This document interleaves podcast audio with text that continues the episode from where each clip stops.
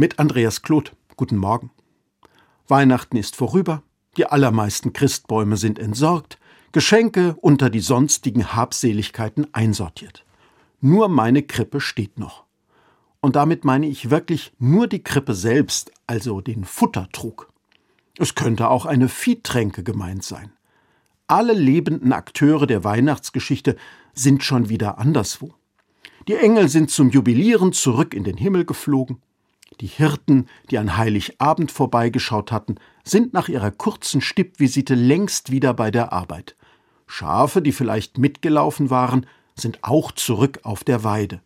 Die Weisen aus dem Morgenland reisen wieder nach Osten, erleichtert um die Geschenke, die sie dagelassen haben. Von Maria und Josef und ihrem Baby weiß man nicht ganz genau, wo sie sind. Entweder sind sie zurück nach Nazareth gegangen oder auf der Flucht nach Ägypten wegen des bösen Königs Herodes. Die Krippe damals war wohl aus Stein gehauen oder gebaut. Bequem und weich hat es das Jesuskind dann nicht gehabt.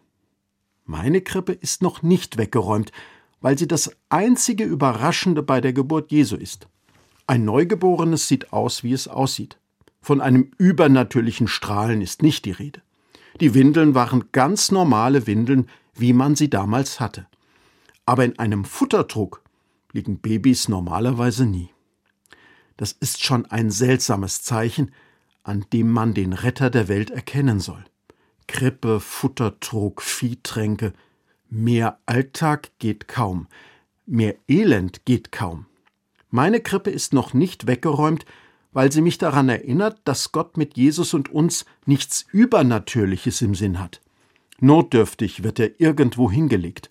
Und da sollen wir hinschauen. Und da schaut auch Gott hin. Wo nichts, aber auch gar nichts den Blick verstellt auf ein Menschenkind. Wenn ich es mir recht überlege, vielleicht lasse ich die Krippe auch gleich bis nächstes Weihnachten stehen. Andreas Kloth aus Mainz von der Evangelischen Kirche.